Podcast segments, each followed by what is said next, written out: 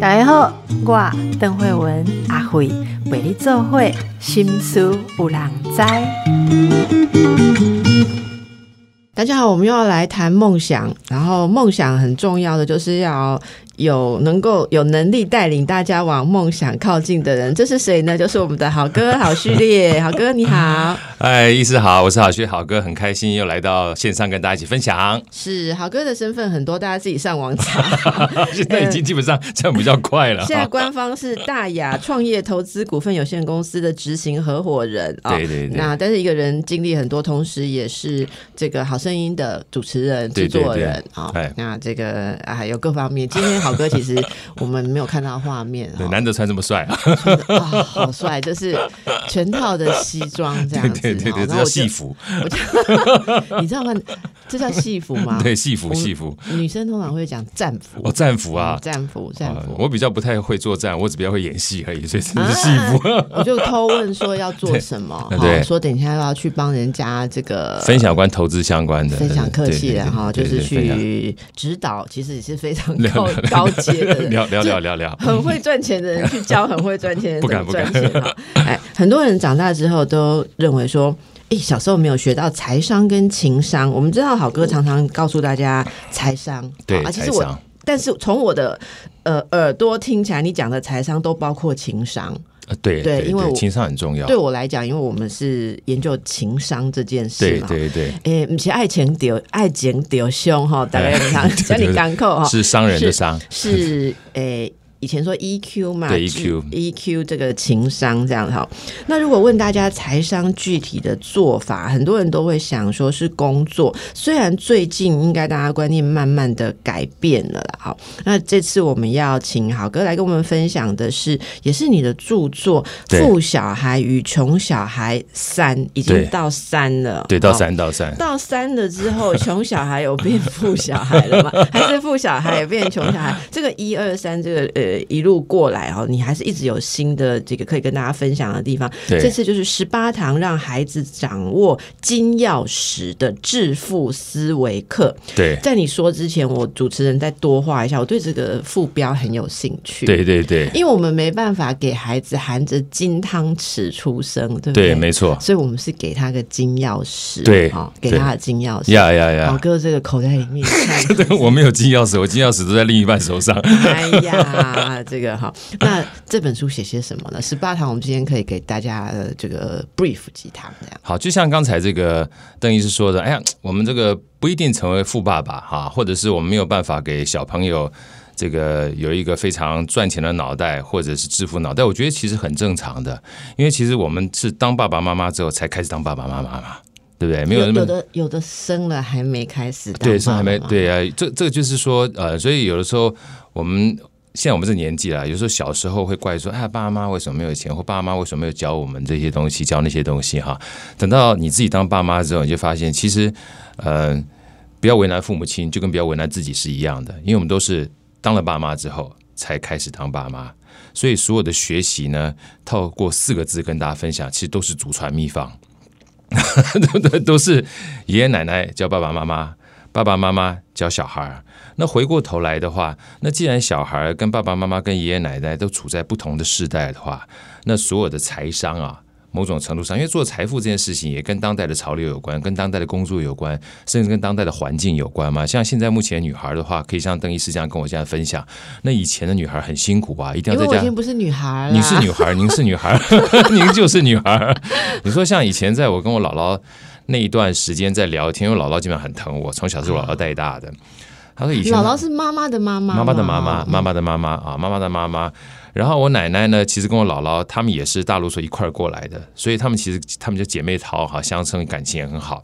那时候在聊的时候说，她小的时候呢，某种程度上已经算是个叛逆的女孩，因为她没有裹小脚，嗯，她脚很大。”啊，但是某种程度上面，那时候还是要裹小脚的，但他不裹啊，所以不裹的情况之下呢，他就有机会去做很多苦力的工作，对，他就有机会去接触外面，所以后来呢，他啥事儿都能干，啥事儿都能干呢？等到今天基本上女生可以出去工作的时候，他就比别人多一步哈，可以去接触社会这方面的东西。哦，这个换做我们以前读过的话，就叫“无少也见故多能比试”。呀啊，这个后来就变成你的资产，这样对，就变成资产了。那回过头来的话，呃，我常讲说，就像财商这件事情也一样，你说工作可以立定志向吗？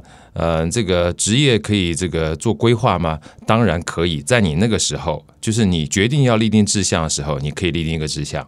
可是一个非常重要的关键是，像我小时候，我小时候就是我年轻的时候了哈，我从来没听过 podcast 啊，我也从来没听过 YouTube 啊，我听过的话，可能就是像现在目前的话有广播。跟邓医师在聊天儿，对不对？如果在那个时候你要有另一志向的话，我可能就是当一个广播的主持人，但是 太遥远了，没有办法像邓医师这么优秀。没有，我小时候说立定志向要当广播主持人，然后我就参加李济准那个节目举办的广播美声选拔，然后我就录了那个袋子寄去给他，哎。那所以说，你看，你就你就是厉害，就优秀。不是，就是那时候就那么呆，就是就这么聪明。广播可以听啊，就没有其他的多元的可能性。对，所以说像财商这件事情啊，我在这本书里面，呃，回过头来想要跟大家分享，就第一个，嗯，不要怪父母，不要怪环境，因为所有的环境。某种程度上面都是跟着时间在往前走的，这个很重要。这个很重要。那我在里面特别提到一个东西呢，其实先讲这个东西，再说一下这个第一本、第二本跟第三本啊，大概有哪些不同的地方。一个最重要的关键就是，像我这里面特别提到“歧视”两个字，歧视，哎，discrimination，英文叫歧视，对不对？像我们常讲说种族歧视啊，然后什么什么歧视啊，对不对？很多的时候，我们把歧视当成一个负面的名词。就是 这件事情不好，他不负面吗？对，这是有趣的地方。像最近我们下次还要再跟邓医师聊另外另外一本好哥的 另外一本新书，叫《您在逻辑思考力》，就是好像睡觉就会生新书出来。没有没有没有没有，我睡觉的时候基本上 日日之呼吸、神之呼吸、鬼灭之刃都在思考。我那边就有说一句很重要的财商的底层逻辑话，就是。所有的逻辑跟思考，哈，其实都会让我们致富的一个很重要的关键。为什么呢？因为我们没有办法知道，就是我们没有办法去理解一个我们不理解的事情。我们从来不理解的话，你就没有办法理解它。我们也没有办法去知道一个我们不知道的事情。所以不知道是知道的开始，有点绕口，对不对？就像我现在讲的，如果当你有一个 podcast 的时候，你才可以去选择 podcast。但你没有 podcast 的时候，我们只能去参加李记准的。这个训练，哥，你这个绕口令是有一点像是说，就心理学上人说，你永远只会知道你知道的事情，对你没有办法知道真的。跨过去不是从你知道的事情延伸的事情，你你不知道那个所谓一条线以外的 not knowing 不知道，你是永远就不会知道。哇，你讲的实在太好了！不是因为我们每次讲这个的时候都被建议说这个从课程中拿掉，因为听众太复杂，对不 对？对，所以我接下来讲的话，大家就可以有点感受了哈。比如说，像我刚刚在开始聊天的时候，还跟这个邓医师讲说：“哎呀，邓医师有空到我们好声音 podcast，时候我们那边有很好的酒可以喝，对不对？”好喝的酒这件事情很重要。然后有一次呢，我就碰到我这喝红酒的好朋友，他基本上是有红酒证照的。然后我就问他说：“哎，这个酒好不好喝？”他就很认真的说一句话：“这个他说这个酒呢，是在我喝过的酒当中最好喝的。”哦，这个人不错，不错，他有 sense，就写宅，对不对？对对。那在我喝过的酒当中最好喝的，那某种程度上面，打比方说哈，今天有八种酒。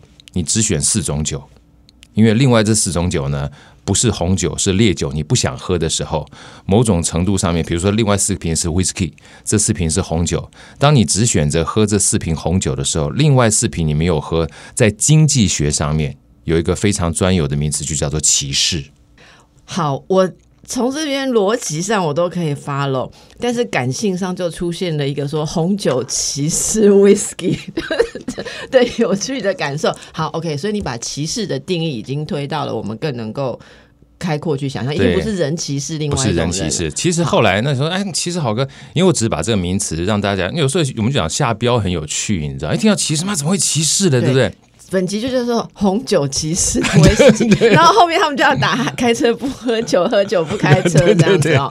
哎，对，那所以所以这个 discrimination 其实你你用这样子的例子来解释，我们就想到这个字原意其实是一种区别对待嘛，差别对待。太好了，它就是区别，再讲更中性，因为歧视会有点负面的感觉，区别呢已经偏向中性了。另外一个更中性的，其实在这个经济学里面讲的就叫选择，哦，选择对，对不对？嗯。那再讲另外一个名词呢，大家可能就有更有感觉，就叫机会成本。比如说，我这个时间基本上跟着邓医师一起在聊天儿的时候，某种少赚了多少钱？是就像邓医师，他就不能去多赚很多钱是一样的道理。哎呀，我这钱跟邓医师比不能比啊，心事有人知啊。所以类似这样的话，就是你时间呢，一旦运用在这个地方，你就不能运用在那个地方。没错，所以这个某种程度上就是选择。今天你要吃饭的时候，你选择吃牛肉面，除非你是大胃王。你选择了吃牛肉面，一旦吃饱之后，你就没有余裕的胃哈，再去吃其他的牛排了。但是吃甜点不一样，因为甜点有另外一个味哈，这是另外一件事情。所以说，像这样的一个运用在工作上面，运用在习惯上面，如果你非常执着在一件事情上面，不去做其他的尝试的话，尝试就 try 哈，对你的人生的选择就变少了。嗯，而对你的人生选择变少的时候。不是说你只能这样子，是因为你选择只能这样子，你就没有其他的选择。那在职业上面的话，你不是少了很多其他的机会吗？没错。所以为什么说到这边，大家说，哎，好哥，这个算经济学吗？对，这回过头来，它既是财商，它也是情商。它这个用在情商的情，先不要跳到爱情的情商，不然就很麻烦了呢。这个不是爱情，这个某种程度上，我们刚才讲说是你的。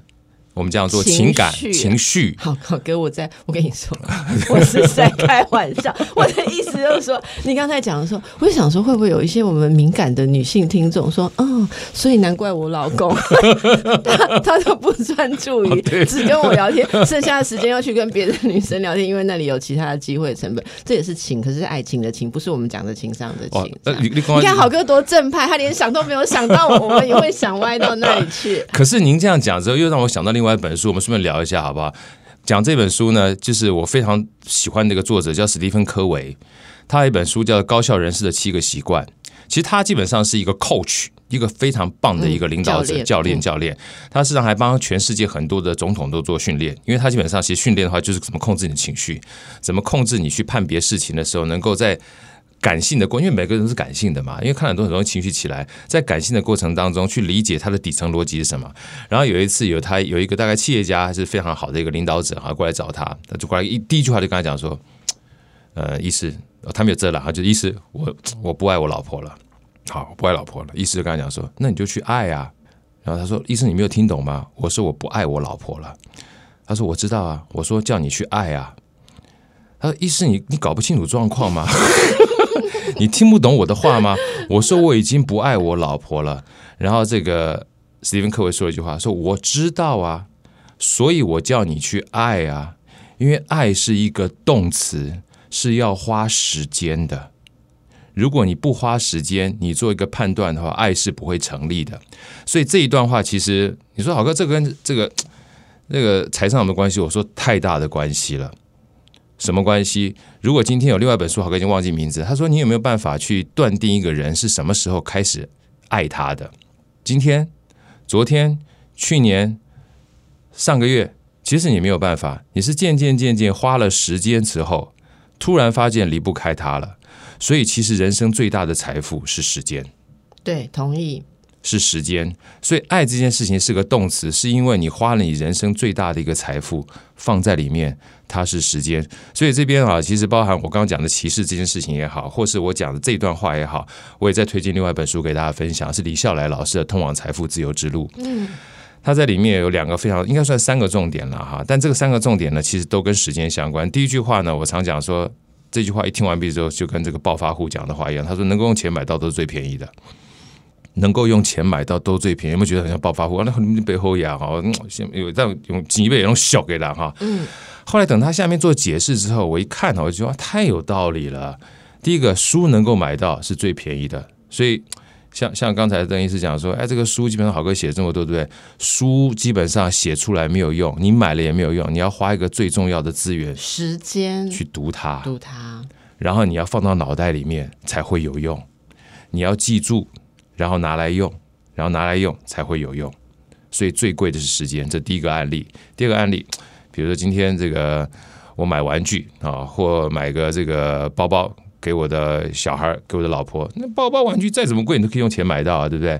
但是你拿着这个玩具，你要陪小孩玩的话，哇，那个回忆买不到啊，那个很贵，那是要陪伴要时间的，我知道你 放弃了多少算得出来的数字去得到这个。好，那第三个案例更简单了，这样讲说，哎呀，我今天要买一个这个这个跑步机放在家里面，跑步机就算十万二十万再怎么贵哈，你都钱买得起，可是你要用啊，嗯，你要用的时候，这个就又要花时间才能换成健康啊，对对对不对？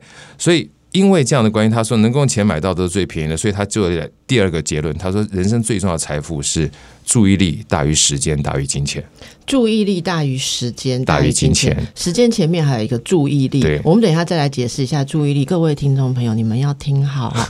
所以用钱买到的。书或是什么东西，它其实都算是便宜的，你要花时间去听。更何况那新书，两载是不用钱，你就可以下载的哈。那你要花时间来听好吗？用到你的人身上。我们等一下再回来。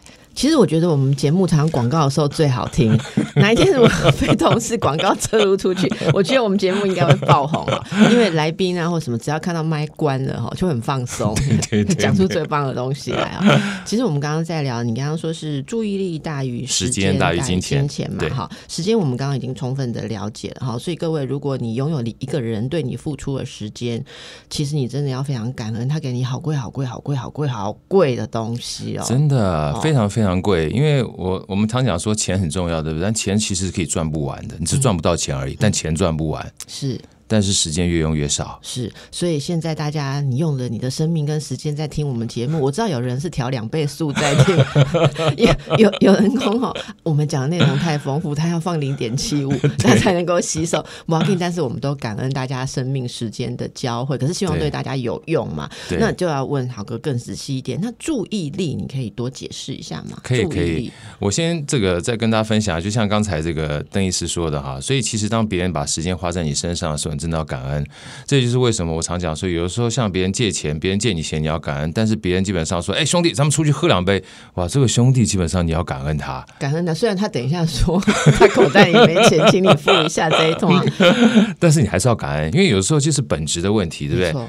他觉得基本上占占这个便宜，说让你请他吃这个这个喝酒吃饭，但书没有感感受到他最贵是时间，自己花在你身上。你如果想要请人家吃饭，人家不来，你就会觉得很悲凉，你知道吗？任何人他愿意来你请吃饭，你就觉得自己拥有很大的资本，是世界上最富有的人。真的，所以我小时候，我就是年轻的时候，那时候有一个副董事长，他跟我讲说，他请客是人生最重要而且最有价值的投资。那时候我没钱，我搞不清楚。开玩笑，你花我钱叫我请吃饭，请这么一大坨。后来等你年纪渐长了之后，你就有感受到了，真的很感受。我今天要过去，我要去吃这顿饭，首先你要有时间，这是最简单的一个逻辑本逻辑。就像我今天要来录《新秀文字》，别人常常说：“好哥，你基本上怎么有空？你不是很忙？”我说：“很闲，我应该并不要给。”他说：“怎么会应该并不要给？”我说：“我要是不应该并不要给，为什么你叫我来，我就有时间来，对不对？”这是一个好哥就是这么客气，其实他他真的是非常非常的忙。所以我说这是一个主动跟被动的关系。嗯啊，像以前我们在工作的时候，我们是被动塞很多事情，所以你看起来很忙。可是回过头来，当我主动塞很多事情，虽然有很多事情，但是这是我主动放进去。什么叫做主动？就是当我有时间的时候，我才可以把我的注意力放在我想要放的地方上面。嗯。所以看起来都有很多事情，但是本质不一样。是这个是人生不一样的财富。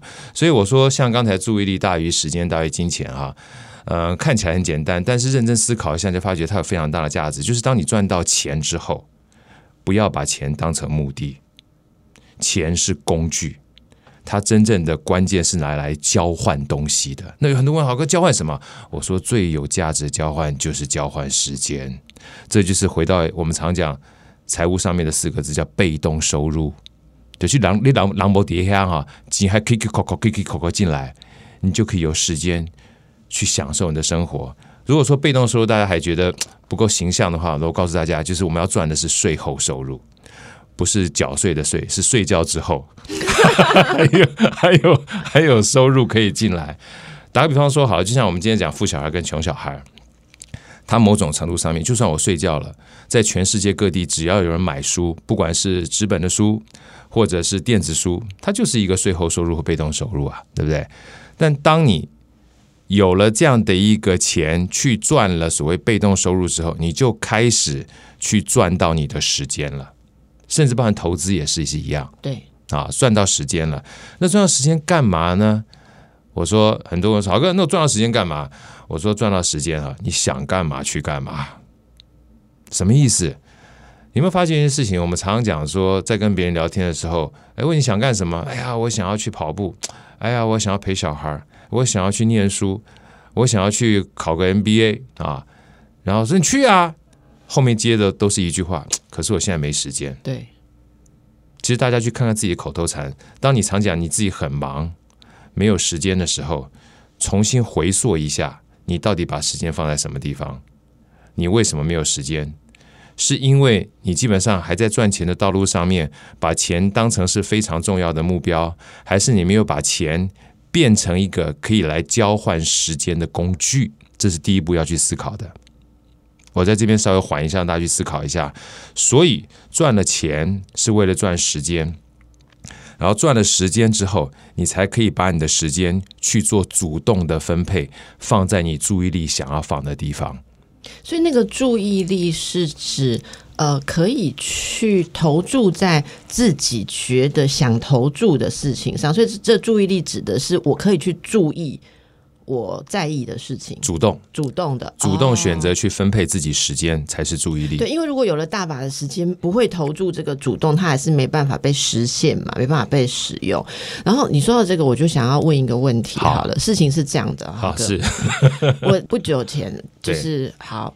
我在像你刚刚讲的嘛，我们希望我们时间有限，所以像我们到处去讲课。你看阿慧今天在台中，我就不在高雄嘛。对对我在高雄，我就不在嘉义，对不对？嗯嗯嗯所以如果我们用肉身去讲课，这时间很有限。好呀，那大家就会想到，嗯，例如写书，好，或者是把它录下来，做成是可以重复观看的东西嘛。对，然后我最近在也在录制，呃就是像是演讲啦，或是课程。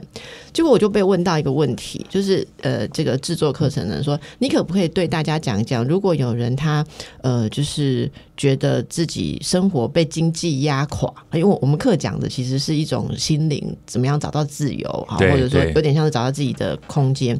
他就说，有些人他不是由得自己，他要。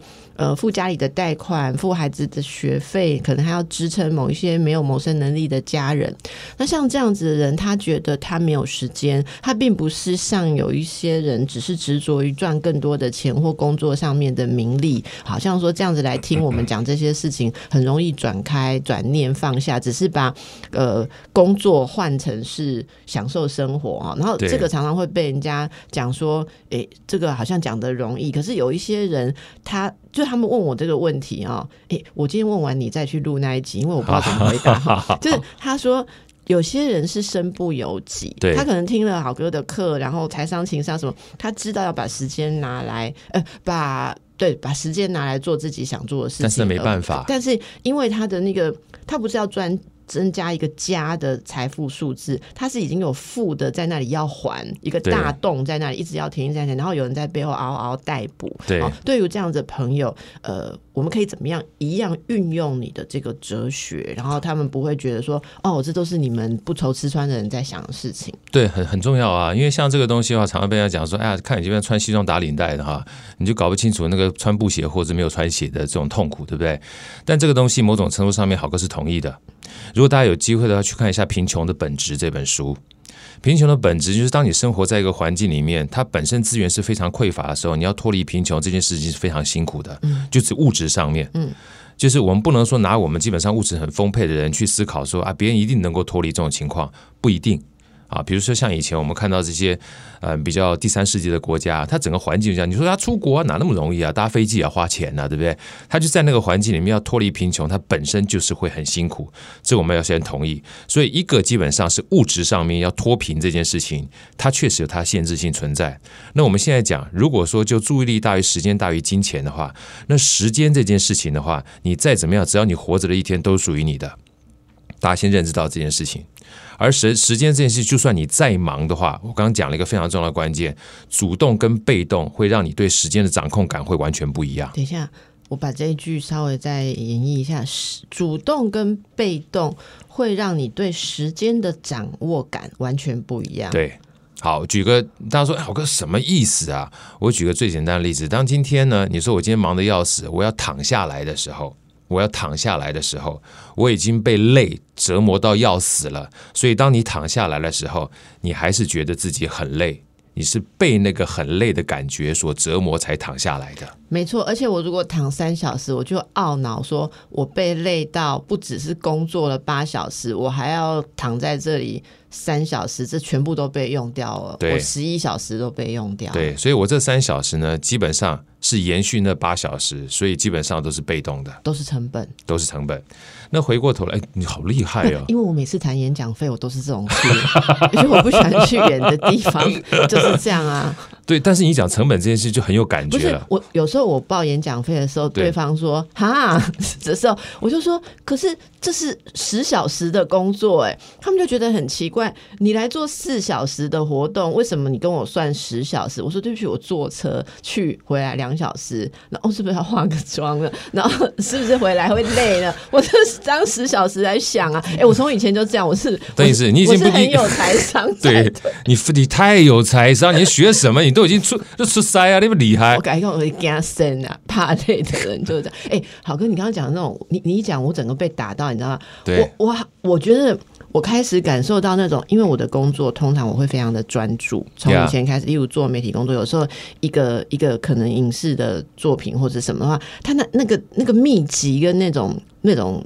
那种焦虑感，你知道，要同时应付四面八方所有的事情。你知道，那个工作一天结束之后，回去像你说的躺在那里，然后你脑子没办法关机，然后即便自己是心理医生，还要用尽各种冥想、各种方法，才能让自己回到正常状态。更不要说你回到正常状态之前，没有心思去弄小孩、陪小孩，或是陪屋里头的人讲话，这个成本很高，超高。所以我后来就理解到，说什么叫做我出现在你面前一小时，我就报一小时的钱。no，要看地点，要看状况，要看事前事后，我都用这个事情自己来想那个时间呢。你讲的实在太好了，那我现在接下来呢要讲这一段呢。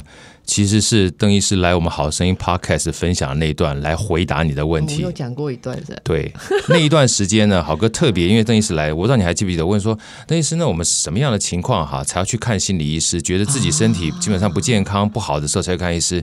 你跟我说那一段话，我回去把它写在我感恩日记里面。哦，真的。啊邓医师说这段，我想跟大家分享，因为如果有机会再去听好声音那段我做分享的哈。邓医师说，我已经没给我工商，没给你工商不要给，因为我基本上我说这顺便跟大家分享什么叫做财商。财商在学习过程当中，如果你输出的话，嗯，你才会记住。OK，好。所以当别人跟你讲说很多好哥怎么回事，你会记住，我记不住。我说因为你要把它当回事儿。别人跟你讲完之后，你要消化完毕之后输出。就像我记下来之后，邓医师跟我说，我这个机会跟大家分享，希望你这个注意力跟时间花的值得哈。邓医师说，不一定要生病才去看心理医师，因为去看心理医师，某种程度上面。当你在倾诉的时候，当你在交流的时候，它也是用能量的注入。难不成当你很累的时候，你不需要休息，让自己有放空，把能量进来之后，才会有更多的能量去做其他后面的事情吗？尤其我有很多的客户，这一段你听听看哈，都是一些艺术家、音乐家，他们常常很忙的时候就跟我讲说：“哎呀，我这个礼拜没有办法去看邓医师你了。”邓医师就跟他说：“所以你要放弃自己休息跟充电的机会，让你下次的表现没有办法如你预期吗？”我一听完之后就被打醒了。所以回过头来，什么叫主动跟被动？如果今天你很累的话，你不去做这件事情，你就是被动的，被你原来的累给打垮了。对。但是当你主动的时候，你选择做任何的事情，它都有机会从成本变成收益。嗯。因为当你注入能量的时候，那个就是收益。收益这件事情大过成本，你才会有余裕，让你的生命有价值。所以说。有一段时间，我不也不是有段时间，我每个礼拜都很喜欢听老高跟小莫了。他有一句，我跟你讲，已经有太多来宾在本节目推荐老高与小莫，我真的要跟他们联络一下，这样子就变成我们节目在推荐他们了。为什么？因为某种程度上面，他就我跟大家分享，就是如果大家都去看一个节目，或大家都看一个剧的话。在在词上面就叫做流行，流行对，对不对？那好哥自己个人觉得话，那个叫做共鸣。某种程度在同一个时代的共鸣的话，我们去理解一下，我们就有机会跟别人有产生同样的连接。所以老高与小妹有一集专门在讲潜意识的那一集，其他内容我不讲了。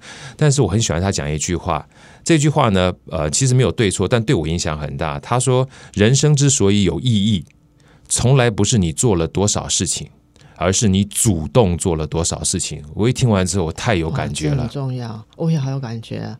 他说：“主动这件事情代表你掌控生命。”好，那回过头来，再回到刚才邓医师问我的，那我今天忙得跟鬼的话怎么办？我已经没有时间了，我已经没有这个体力了。那你主动的时间不要太长，就留下来坐下来，这五分钟属于我。就像我跟别人讲运动也是一样，运动不要三分，每一个礼拜三次，每一每一次三十分钟，心跳一百三。你说好哥不是三三三国民健康署讲三三三吗？我说你去网络上面查，从来找不到国民健康署给你讲这句话，这个东西这个都市传说。是刚刚那个标准，再讲一次。我说每运动的话要三三三，嗯，每个礼拜三次，每个礼拜三次，每一次三十分钟，三十分钟，心跳要一百三，这样就可以。就说这是个运动的好好好好方法，对不对？我说干嘛要三十分钟呢？三分钟不行吗？不行，三分钟没有运动。我说三分钟。就是运动三分钟。如果我们常常要运动三十分钟，你想到三零分，你就零分。所以我说有运动都比没有运动来的有运动。很多人听什么？好，那个，所以我们现在要让大家休息了，对不对？有休息比接着听更重要。好，好哥有。我们今天本来是要介绍你的《富小孩与穷小孩三》呐，哈，十八堂让孩子掌握金钥匙的致富思维课。可是我觉得大家听你的节目，就是每一集都有拿到一些金钥匙。对对，我们来听一下你上次来应我们邀来谈落魄贵族跟金志穷的时候，对那个听众的回馈，好不好？好啊，好啊，好啊。你也很喜欢听众回馈，我超爱听，因为这样我们才知道我们的主动。哦，被谁主动的？被谁主动的拿去？谁花时间在我们身上？然后我们来听哈，瑞英哈，瑞英要跟你说哈，谢谢你哦，这一集听完，他好好调整生活态度，所以有感恩，就我们就收到了感恩，感感恩非常的珍贵，很珍贵，非常珍贵，感恩大于注意力，大于时间，大于金钱，然后再来摇摆猫说一不小心就订阅了好声音，好开心。然后那个 Sharon 说，利用搜寻引擎和关键字。阅读和社会的脉动都是很实用的自我充实和跳脱舒适圈的建议，好推荐。那花仙子说：“哎，花仙子真的是我要感谢，因为他每一集都会来跟我们说，每集都精彩，你知道吗？每集都精彩，赞只有六个字，对不对？可是花仙子，你知道你每天给本节目主持人跟制作团队多大的能量吗？真的，好，这个这你我。”我不知道你每次每天都打这六个字，而且每一集来打一下，我们真的是非常非常的感恩。本节目你真的投资非常多，所以我真的感谢花仙子。然后这个。I B B N 说：“人生寻寻觅觅，终于遇见有人和我想的一样。你遇到知音了，真的知音也很难寻，难寻难寻啊！对啊，我我们其实出来分享，就是希望遇到知音，对不对？他说钱只是一个工具，不是人生唯一的目的。啊，把经济说的那么有哲学和启发性，好棒！你得到了一个棒，而且这句话你今天又讲了一次了，哈。好，然后接着我就要引用他的问题来让你最后一段讲这个。就我们这位听友说。”那呃，你自己啦哈，思考这些哈，你自己有没有收获？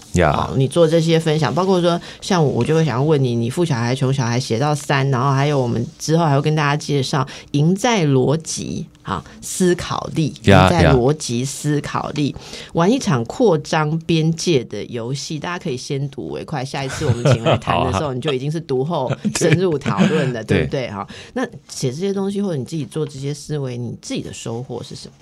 我自己最大的收获可以分两个地方来看哈，就是很多东西，坦白讲，如果说你读过之后，你很容易忘。这是我刚才前一段的时候跟大家分享，就是很多东西，我们不管是资讯也好，读书啦、听书啦、看 YouTube 啦，甚至包括我跟这个慧文老师在聊天啦哈。如果我读过之后我会忘，听过之后我会忘，但是我消化完毕之后我写下来，我就会重新再记一次。这叫做输入、消化跟输出啊。输入跟消化跟输出有另外一个非常对我而言很重要的关键，就是我写出来之后，你会发现你重新写的时候再看一次，你会有不一样的获得。这个我也建议很多的好朋友说，有的时候你听完好哥的课或听完我的 podcast 的时候，试着去说给别人听。如果可以话，说给另外一半听。老公通常说给老婆听，老婆不见得愿意听，没有关系，只要你的小孩过来说。你小孩还是不愿意听的话，说给你家的毛小孩听。如果连毛小孩还不愿意的话，你就对着你枕头说 说一下。你说到这个，我觉得还有一个管道啊，对可以留言去你们节目下面啊。就是为什么节目下面要有留言？我们就是要让大家可以输出啊。对，这就是请慧文医师帮我说出来，请大家可以留言说给别人听。某种程度上面，就是重新再说给自己听，让自己记住。所以，其实我在写书的时候，我自己都感觉到有四个字哈，有时候古老典籍说是很有道理，教学相长啊，就是当你在教别人的时候，或写出来的时候，其实你让自己重新再学一次，你对这件事情的记忆更深刻之外，有时候不小心会跑出一些连接其他东西。况且我们在持续不断看书的过程里面，你会再把你自己写的东西再给新的知识做连接嘛？那就连接到我下次要说的这本书了，你就扩张你的边界了，对不对？你可以先预告一下扩张边界是什么意思吗？好，扩张边界哈，我这样讲好了。就像我们刚才一开始讲的，我们没有办法跟一个人去谈逻辑的过程里面，一个最简单的逻辑就是，如果对方都不懂你说的话，你们两个是没有逻辑的对焦的。对，所以他要懂的话，就是扩张边界了。所以你首先要让他懂，就像我们小时候没有办法在国小的时候去读大学的东西，因为边界还不到。所以从不知道到知道，从不理解到理解，就是扩张边界。我再讲个小故事好了，还有一定的时间哈。就打个比方说好了，像我那个时候，呃，小时候有一次，我跟我女儿在这个打扫整理的时候，她突然就是拿出个东西给我看，爸，这什么玩意儿啊？我一看，哇，Walkman 随身听，你们在下面挖歌，你知道？呃，我是你们家收你，我是爱华的哦，，爱爱华爱华更好。我是爱华的。啊，这什么玩意儿？我说你等一下，你去拿两个电池，拿一个耳机过来，给好这个给爸爸一下哈。然后我去床底下，从我那个床底下被这个保鲜膜包起来的这个盒子里面一抽，抽出一个流行四十五 录音带。卡夹呃，卡夹，然后我就放进去，放进去之后，把耳机插到我女儿耳朵上面，她一听，哇，有声音出来，你知道吗？爸，这什么声音跑出来的？我说这个啊，这个是我把它打开来看，我说你看这个黑黑的叫磁带，然后这个 Walkman 呢，它有个磁头，这磁带跟磁头一摩擦哈、就声音跑出来了。然后他一盖起来，再听一次之后，说了三个，说了几句话给我听，说哇塞，爸，这个真是高科技耶！我一听完这快晕倒了，高科技。后来就跟他讲，什么叫高科技？这只能听二十首曲子，你那个手机全世界音乐都在里面，他不知道。但他知道之后，他就把他边界就打开了。原来这基本上是传统的音乐播放器，所以不知道这件事情是我们开始打开边界的第一个关键。所有做财商也是一样，如果你不知道 Podcast，你不会选择 Podcast；你不知道 YouTube，你不会选择 YouTube；你不知道邓医师的话，你不知道心理医师他除了基本上可以帮助我们解决心理的问题之外，他还可以增加我们的能量。而是我当你跟你理解有这件事情之后，才知道哦，看心理医师不是看病才需要看哦，。我那个我我名片下一次要印增加能量，这个我没有印名片上，好，是是吧？快要变仙姑了。可是你看，医师，当我知道这件事情的时候，我对选择心理医师这件事情，跟选择医生这件事情，就不是只有在生病的时候才选择。对对对，真正治治病呢，最好的是在治未病，就是还没有生病的时候就预防中医治疗嘛。如果你不知道预防它本身一种治疗的话，你一定等到生病的时候去看医师。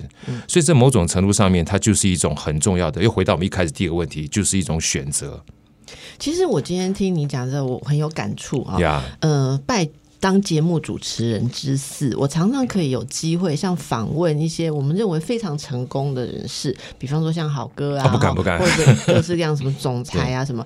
然后我们每次访谈的时候，其实团队都期待，我想听众可能也期待说，哦，这样的人不是我们一般人，他可能会讲出什么很独特的致富之道啊、经营之道。可是我跟你讲，我每次问完之后，我听到的不是什么怎么怎么管员工、怎么抓准点他们讲的都是生活哲学，然后这个 态度哲学，就是好哥在讲的这个东西，是你一旦。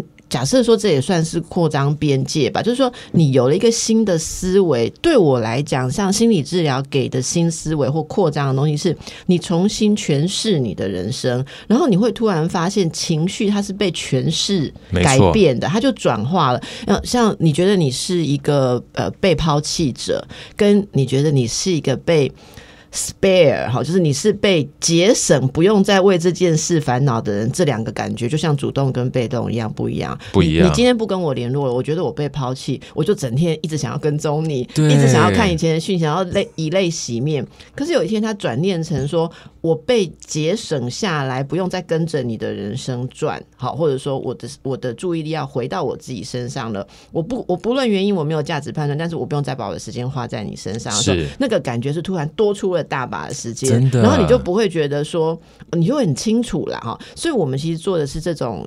这种转换，所以你刚刚讲的那个呃扩张边界，我觉得有了一个新思维之后，你可能本来的脏污，你就会看到不一样的东西，被排挤然后掉了，嗯然后你又会呃创造出新的东西，这这是真的。我访问很多我们觉得好像很羡慕的人，我我们真的真心诚意的请他分享 tips 的时候，他讲的就是生活哲学。对，好，所以我觉得这个大家可以好好的聆听。那今天意犹未尽的地方，大家还是可以在我们的 YouTube 跟 Podcast 下面留言。呀，留言之后，下一次好哥来谈赢在逻辑思考力的时候，是我们就可以再把你的问题再一起分享，对，一起分享，然后我们就有在交流，这样对啊这就是最好开心昂贵的东西，真的最。昂贵的东西。那豪哥，今天谢谢你的时间跟注意力。我非常谢谢，基本上希望邓医师是主动邀请我的，不是被动被我 胁迫。哪有？我我是一个不可被胁迫的人。对对，这样就对了。对哎生命是自己的。大家没有被我们胁迫听 podcast，podcast 就是一个主动收听。你有你有按，你有下载或什么，然后其实广播也是这样，你转到这个频道才有我们嘛，对不对？对所以表示我们听众朋友都是跟我们主动的，最棒的交流。是的。真好谢谢大家，谢谢大家，好拜拜。拜拜。